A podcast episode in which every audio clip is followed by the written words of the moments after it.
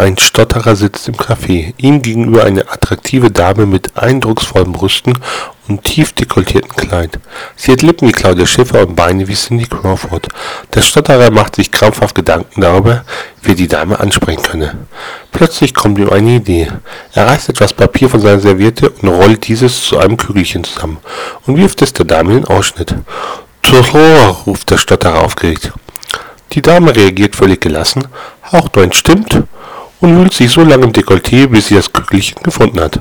Das Schauspiel macht den Stotterer noch nervöser und noch schärfer. Die gut aussehende Frau merkt plötzlich, dass der Hosenschlitz des Stotterers offen steht und will ihre Chance, sich zu rächen. Sie nimmt das Kügelchen, wirft und trifft. Tor, flüstert diesmal die dekoltierte Dame mit ihrer erotischen Stimme. Nee, erwidert der Stotterer mit hochem Kopf. Latte.